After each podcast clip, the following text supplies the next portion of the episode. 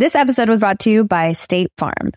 Buying a house in 2024 can be something extremely joyful, but also extremely stressful when you think about all the paperwork that you have to file. But like a good neighbor, State Farm is there. That's a phrase that will help you feel good knowing that you have people who care to help you file a claim or find the coverage for the things that you want to protect. After an accident, you may be worried. Who do I call? What do you do next? I drive peacefully knowing that I have people who have my back. In reality, finding good insurance doesn't have to be something that is complicated to you. State Farm has options to fit your unique needs, which means you can talk to your agent to choose the coverage you need, have coverage options to protect the things you value most, file a claim right on the State Farm mobile app, or reach a real person when you need to talk to someone. Like a good neighbor, State Farm is there.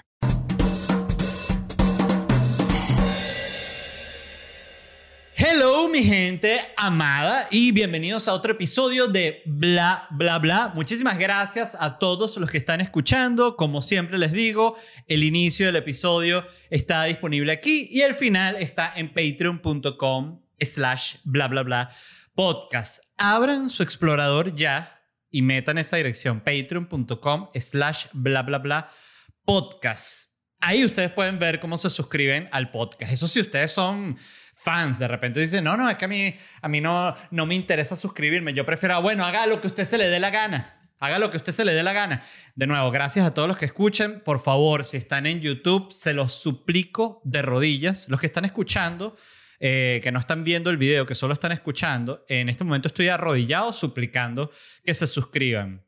Por favor, clic al botón de suscribir. Lo mismo en Spotify, Apple Podcast, Google Podcast y por supuesto tus nalgas podcast. Miren, hoy quiero arrancar antes de que entremos en las noticias con lo que se llama una fe de rata. Fe de errata. Siempre me ha gustado mucho esa expresión, fe de errata.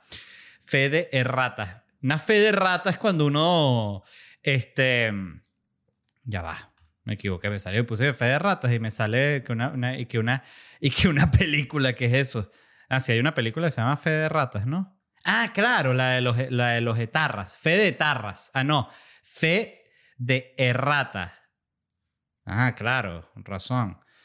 El fe de rata, bueno, es cuando uno acepta que cometió un error o que dijo una mentira o que dijo un dato equivocado. Y me toca hacerlo porque me escribieron personas diciéndome que lo que dije del turco de la sal, de que cobra mil dólares porque te eche la sal en la mesa, es mentira, que él no cobra nada y que si él está al restaurante, él va y te da la carne en la boquita gratis. Entonces, bueno, para que sepan que, que mentí, que difamé al, al turco. Entonces, creo que igual la mejor manera de comprobarlo es ir al restaurante a probar. Yo no sé en qué país estará él. aquí en Miami, de hecho, relativamente cerca de mi casa, hay uno de los restaurantes de esos del, del, turco que se llama como Nutzer, ¿no? Una cosa así. Este, bueno, si no tuviese problemas con pagar una millonada por una vulgar parrilla argentina, iría a probarlo, pero no es mi caso. Pero bueno, quería dar esa, esa acotación porque, bueno, me parece importante. Seguramente yo he dicho cantidad de falsedades y cosas erradas aquí, pero bueno, cuando si me corrigen y me dan los datos, yo lo, yo lo reviso, no hay ningún tipo de problema. Y lo otro que quería comentar rápidamente es una información que conseguí que complementa lo que estuvimos hablando en el episodio anterior del criptoarte, que por cierto he seguido leyendo el tema y me fascina, definitivamente está en boom. Eh, yo mencioné al final del tema que era una cosa contaminante, pero yo no sabía qué tan contaminante era. Y estoy suscrito, por cierto, a un a un boletín que les quiero recomendar que se llama, ya les voy a decir el nombre exactamente de cómo se llama. Se llama Webworm, ¿no? Webworm. y es un boletín de David Farrier, que para quien no sepa quién es David Farrier, él es el, el, el periodista que hacía este programa en Netflix, Dark Tourist. muy, muy buen periodista, me encanta el trabajo de él y me suscribí a su boletín habla mucho de teorías conspirativas, habla mucho de, bueno, de muchos temas que yo suelo hablar también, por eso me, me gusta. Y él escribió un boletín solo sobre el, sobre el criptoarte y anoté unos datos que me parecieron impresionantes. Escuchen esto. Una sola transacción de Ethereum, que es a través de lo cual se, tokeniza y se hace todo esto del FT, Non-Fungible Token, exacto, el, el NFT, tiene un footprint de 35 kilowatts. Eso es el equivalente al consumo eléctrico de cuatro días de un residente de la Unión Europea. Que no sé bien qué es esa referencia porque no sé, siento que el consumo eléctrico de una persona en la, en la Unión Europea no debe ser tan alto porque creo que son como muy conservadores con los gastos. Seguramente en invierno tienen que gastar mucho por el tema de la, de la calefacción, pero bueno, el punto es que es eso, una, una sola transacción de Ethereum, 35 kilowatts. Esto es el equivalente a una emisión de 20 kilogramos de CO2 con un solo clic. 20 kilogramos de CO2. Eso es que jode. Tú dices, oye, ¿qué, llevas? ¿qué estás cargando ahí? 20 kilogramos de CO2. Verga, na huevo, nada. ¿Qué vas a hacer con eso? Lo voy a soltar para contaminar. Entonces, eh, para que tengan una referencia de cuánto es eso, porque yo la primera vez que leí que 20 kilogramos de CO2 dije, wow, debe ser mucho, pero no tengo ni idea. Em, escuchen esta referencia que ayuda más o menos a ubicarse, ¿no?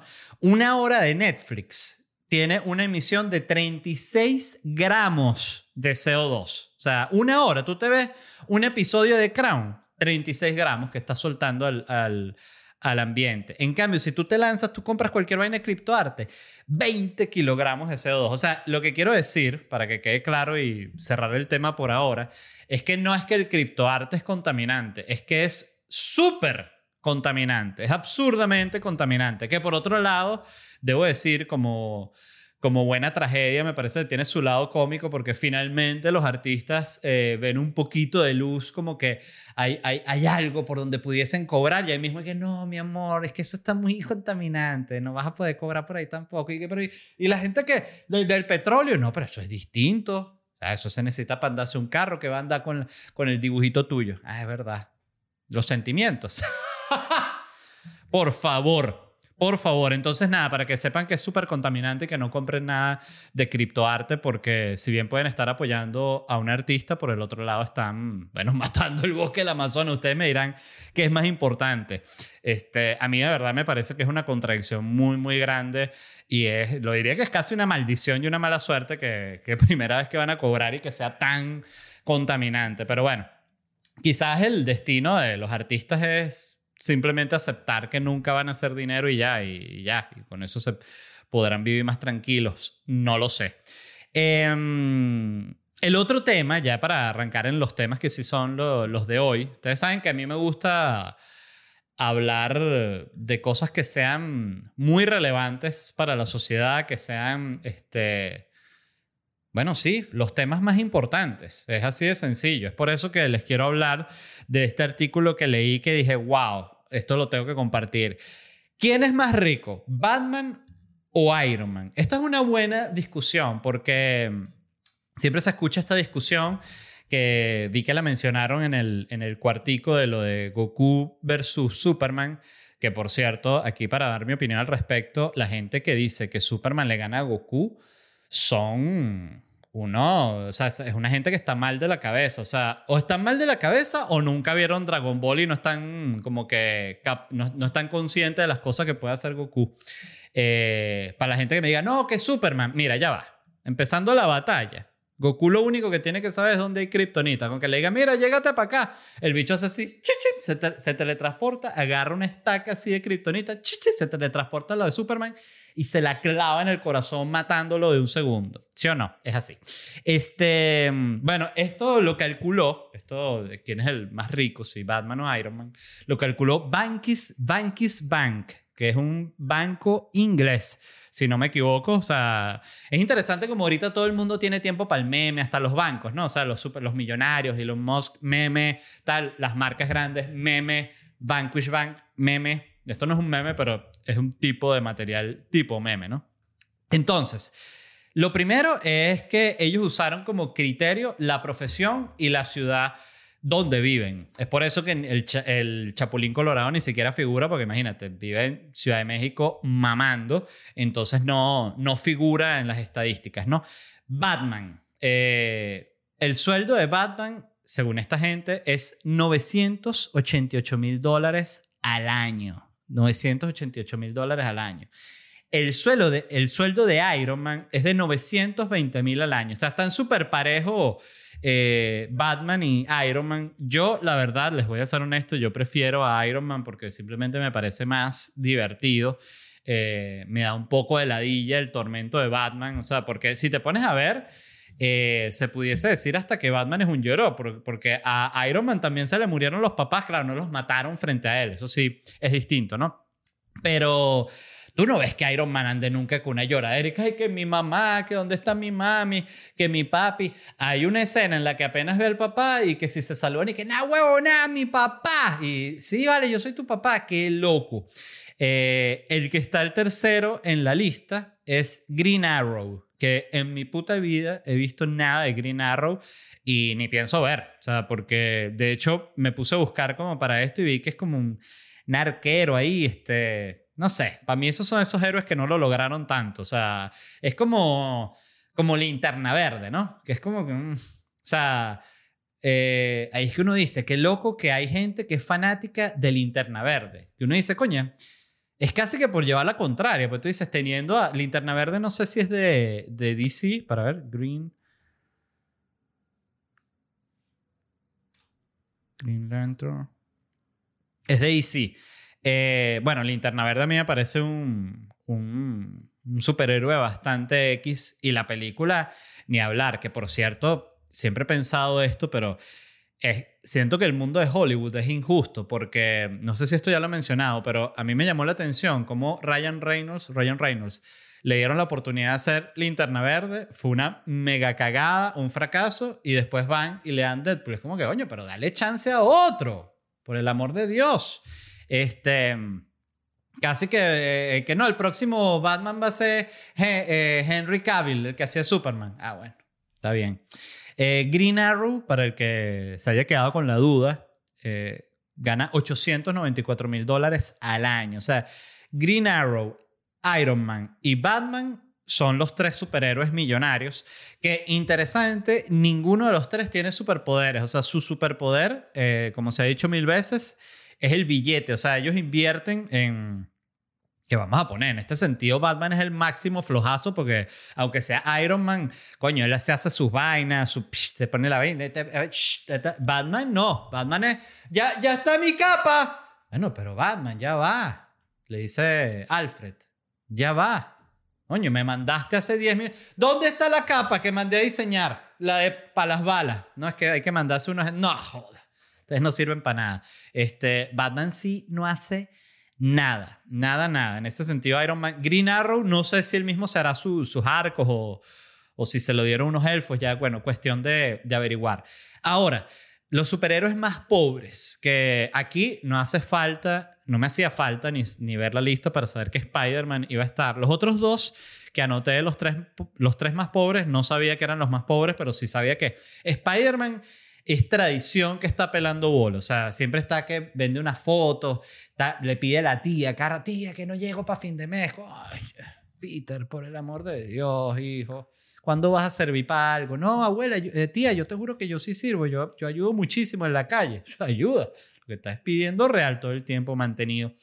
Los más pobres son Supergirl, que tiene un sueldo de 49 mil dólares al año que además que es arrecho, porque cuando uno pasa estos sueldos a, a los números como latinoamericanos, 49 mil dólares entre 12 son, entre 12, son 4 mil dólares al mes que, que, te pones a ver y no está tan mal, eh, sobre todo si lo estás pagando que es en Ciudad de México. Pero bueno, Supergirl, Supergirl gana 49 mil dólares al año. Por debajo está Spider-Man, o vamos a decir por arriba en cuanto a pobreza, que gana 18 mil 600 dólares al año.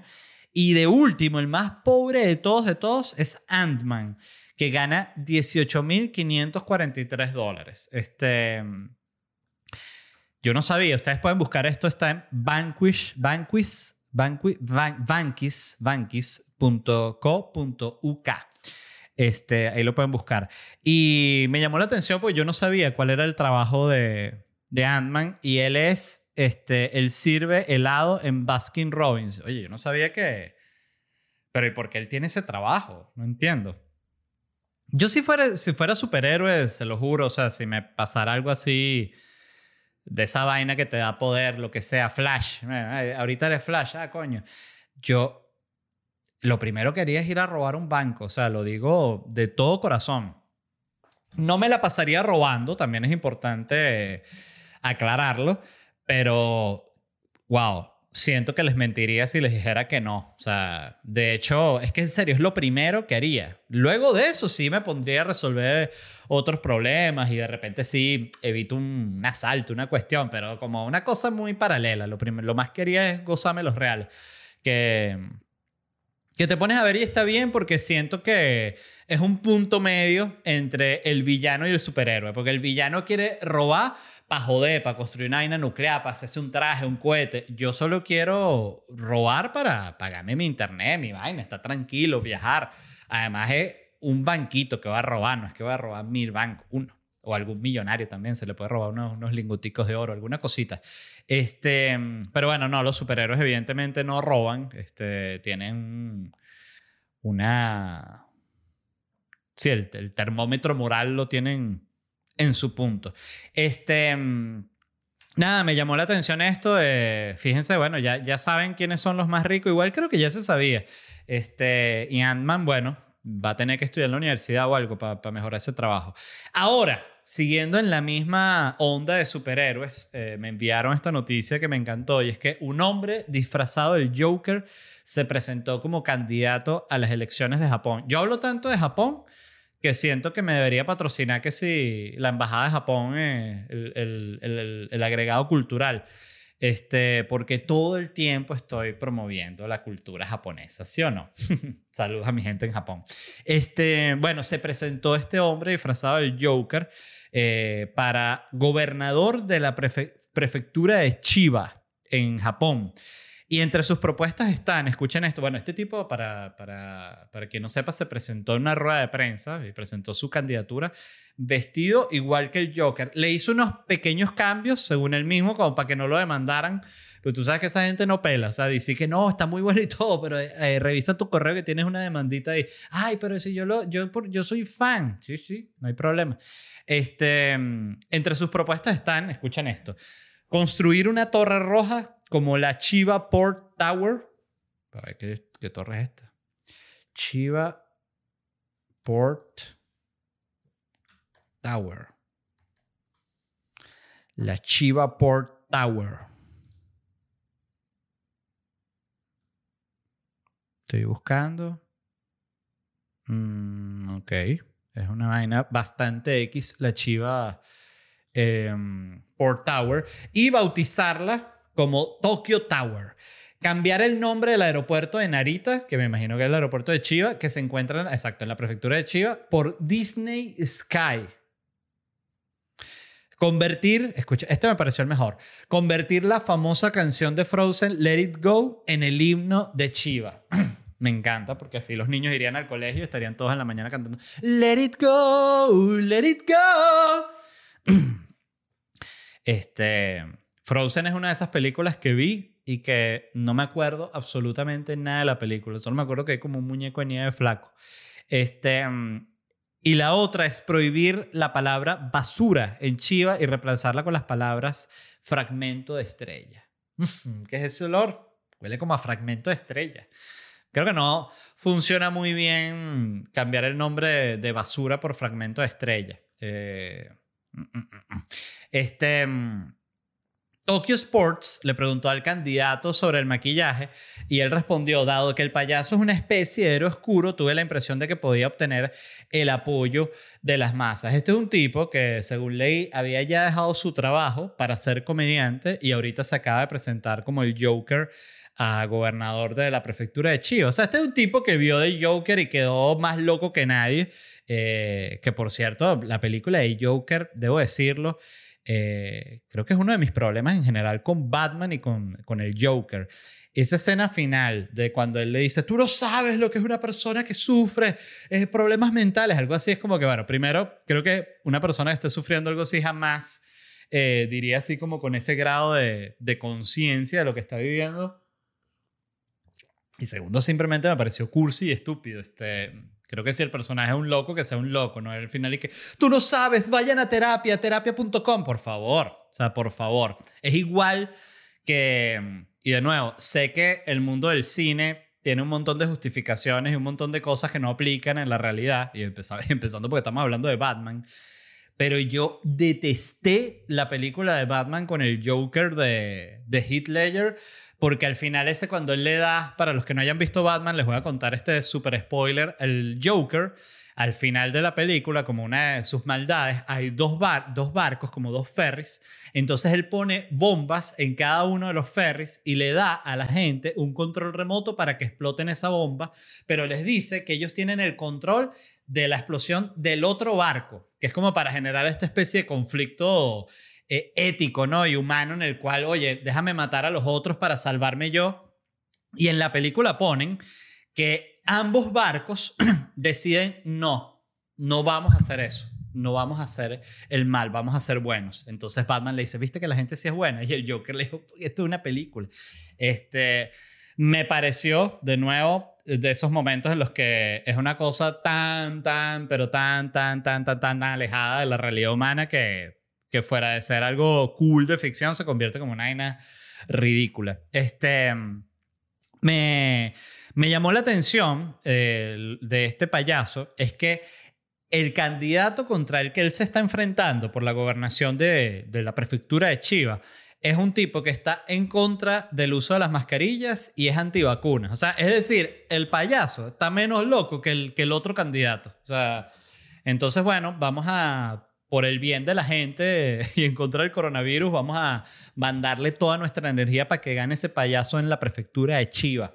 Eh, que por cierto, hablando de Japón, vi un documental que se llama Never Ending Man, de Hayao, la vida de Hayao Miyazaki, que es el director de estas películas de Chihiro, este, todas estas películas animadas japonesas son muy bellas.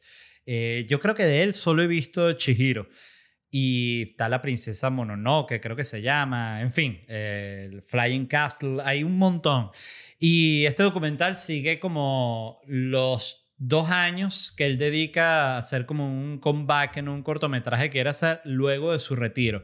Y les recomiendo muchísimo este documental porque me pareció fascinante como muestra lo tortuoso que es el proceso creativo. Porque tú ves que el tipo está todo el documental, que él tiene que escribir la, la comiquita que está haciendo y está todo el documental así. Ay, como... Y, como... Ya vamos a... Sí, déjame que... Ay, no estoy seguro. O sea, es horrible. Es lo contrario a lo que siempre presenta, que es el artista súper seguro de, de, lo que hace, de sus decisiones. Esto es todo lo contrario. O sea, esta es la representación máxima de una persona que tiene una inseguridad heavy, al mismo tiempo que tiene un carácter coño de madre.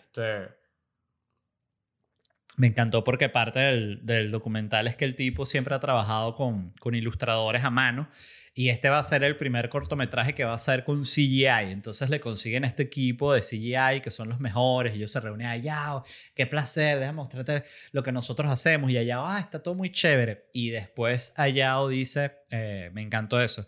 Eh, porque además, mientras están hablando todos los del CGI, están diciendo, ah, esto que están revisando unos dibujos que él mandó, y siempre están diciendo, que me llamó la atención, ah, esto va a ser rápido, esto lo vamos a hacer rápido, esto una vez que tal va a ser rápido. O sea, que está esa obsesión con la rapidez y con que las cosas sean rápidas que no, no entiendo por qué. Primero, hay que ser anti, este, anti, anti precoz, anti todo lo que es precoz, pero, pero sí, me, me llamó la atención y decía, eso va a ser rápido, va a ser rápido, va a ser rápido.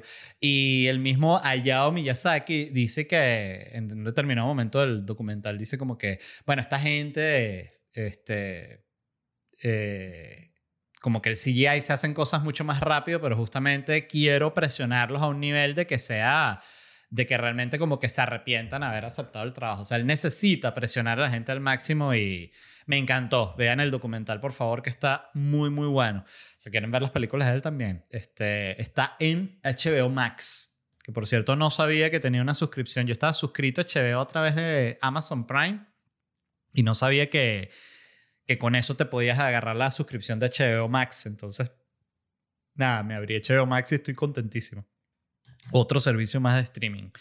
Eh, el otro día me tuve como una de esas promesas intensas que sé que no voy a cumplir nunca, que dije, quizás de aquí a un año quiero cancelar todos mis servicios de suscripción, todo, Netflix, Disney, toda mierda, y no ver nada. Nada, nada, nada. Eh, tengo mucha curiosidad de qué pasará con la mente de uno si uno no consume nada. O sea, si uno no consume artículos, si uno no consume películas, o sea, ¿qué, qué hace tu mente? Me llama mucho la atención. Y sobre todo, pues yo soy muy ansioso y siempre estoy o leyendo algo, o viendo una vez, ok, o sea, de verdad, es, es angustiante. Pero bueno, este...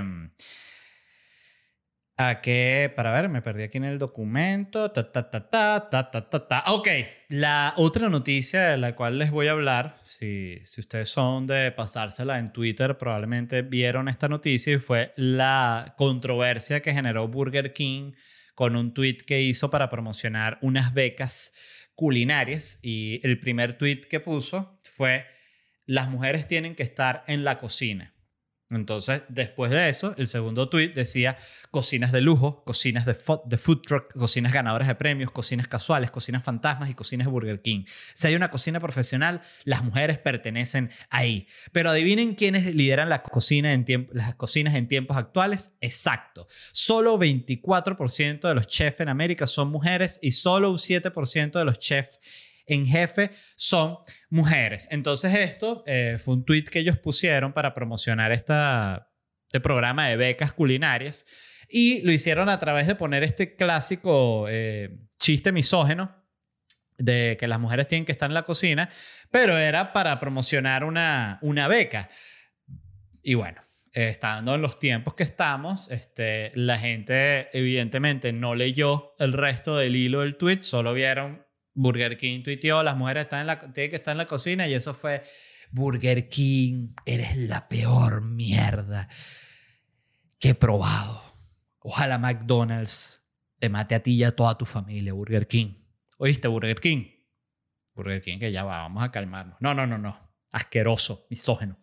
Eh, me llamó mucho la atención esta, esta polémica. ¿Por qué? Porque primero demostró que tiene más importancia el ofenderse por el chiste que la beca culinaria, que sí es algo que ataca, el, le vamos a decir, la desigualdad que existe en el plano laboral entre los hombres y mujeres. Pero, de nuevo, era, es mucho más fácil eh, ofenderse que hablar de una conversación un poquito más allá. Este, definitivamente me parece una mala movida. O sea, si yo fuese el community manager y me dicen, mira, tenemos esta idea, yo les diría, por favor, no, porque la gente estará y no va a captar que es un chiste para llevar a la atención de lo otro, no lo hagan.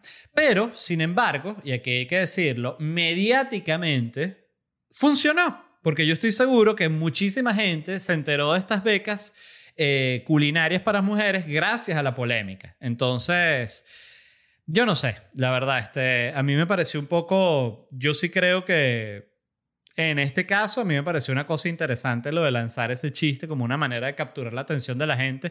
Además que justamente el chiste se convierte en, en una misma crítica, porque parte de la crítica, o, o, vamos a decir, la broma que ellos intentan hacer, es que a pesar de que en el chiste dice que las mujeres deben estar en la cocina, la realidad es que las mujeres no están en la cocina porque no se les da la oportunidad laboral de trabajar en la cocina. Entonces, este Siento que esto es parecido a lo de. Mm, a este concepto que hay que se llama el white savior, ¿no? El, salvador blanco, que, que, que, la comunidad negra lo ha enunciado como estas películas tipo la de, de Green, Green Book, creo que se llama. The Green Book. The Green Book es este, esta película protagonizada por eh, Viggo Mortensen y Mahershala Ali. ¿Y cuáles son? Las películas de White Savior son estas películas en las cuales se toca el tema del racismo, pero es el blanco el héroe. Eso por eso se llama el, el, Salvador, el Salvador Blanco. Lo cual, ojo, es una acotación real pero, sin embargo, me parece un poco contraproducente que a la única gente blanca que le está interesando tocar el tema del racismo, tú vayas y la ataques. O sea, eso me parece totalmente absurdo por donde se vea, pero es parte de la visión absolutista del mundo que, bueno, seguramente existió todo el tiempo, pero que está presente ahorita. O sea, que es el famoso Tona. Hay una película de de Spike Lee, la película de Malcolm X, este, personalmente me gusta mucho esa peli. Y porque muestra el proceso de, de Malcolm X y, y, Malcolm X era un tipo que estaba, que no quería nada de los blancos, o sea, que era la actitud más radical en la cual él decía que los blancos no pueden ayudar en la lucha contra el racismo, en la cual decía que los negros están solos, en la cual decía que los blancos no sirven para media mierda y que los peores blancos son los blancos liberales. Eh, durante la película, este, de hecho al final, se muestra que él va a hacer un viaje, si no me equivoco, él es musulmán y va a la Meca. Y estando en la Meca y que si comparte con blancos y comparte con unos asiáticos y comparte con otra gente y estando como que eh, eso me gustó de la película, fuera de la realidad de Estados Unidos, él ve que la realidad es otra. Y ahí es cuando él cambia como, como su, su mentalidad y su radicalismo. Eh, muy interesante esa peli, eh, les recomiendo que la vean. Este, mm, entonces, bueno, hay, otra cantidad de, de, ¿cómo se llama? De escándalos de este tipo que se dieron por marcas, básicamente. Y aquí, aquí tengo un montón, pero realmente el, el que me parece más, más interesante es este que hizo Adidas, que mandó un mail después del, del maratón de Boston. ¿Recuerdan el maratón de Boston donde se dieron los... Los atentados terroristas. Y el mail lo mandaron con el título Felicitaciones, sobreviviste al maratón de Boston. Entonces, claro, estos ellos lo habían programado, eh, no se imaginaron nunca que, había, que iba a haber un atentado terrorista y lo pusieron en este tono chistoso, como que no, todo el mundo llega muerto, ¿no? A la meta. Pero en este caso sí hubo gente que llegó muerta, muerta, entonces, bueno, quedó, quedó muy mal. Este, son, hay veces que es mala suerte y ya, la verdad. En este caso es mala suerte y ya. O sea, si no hubiese, no hubiese pasado el, el, atentado, no se hubiese dado la polémica con Adidas, ¿no? Mil gracias a todos los que escucharon este fragmento. Si quieren ver el episodio completo, suscríbanse en patreon.com slash bla bla bla podcast. Quiero agradecer también a la gente de Whiplash Agency, agencia digital. Pueden revisar su trabajo en Instagram, w Flash y por supuesto en ledvarela.com.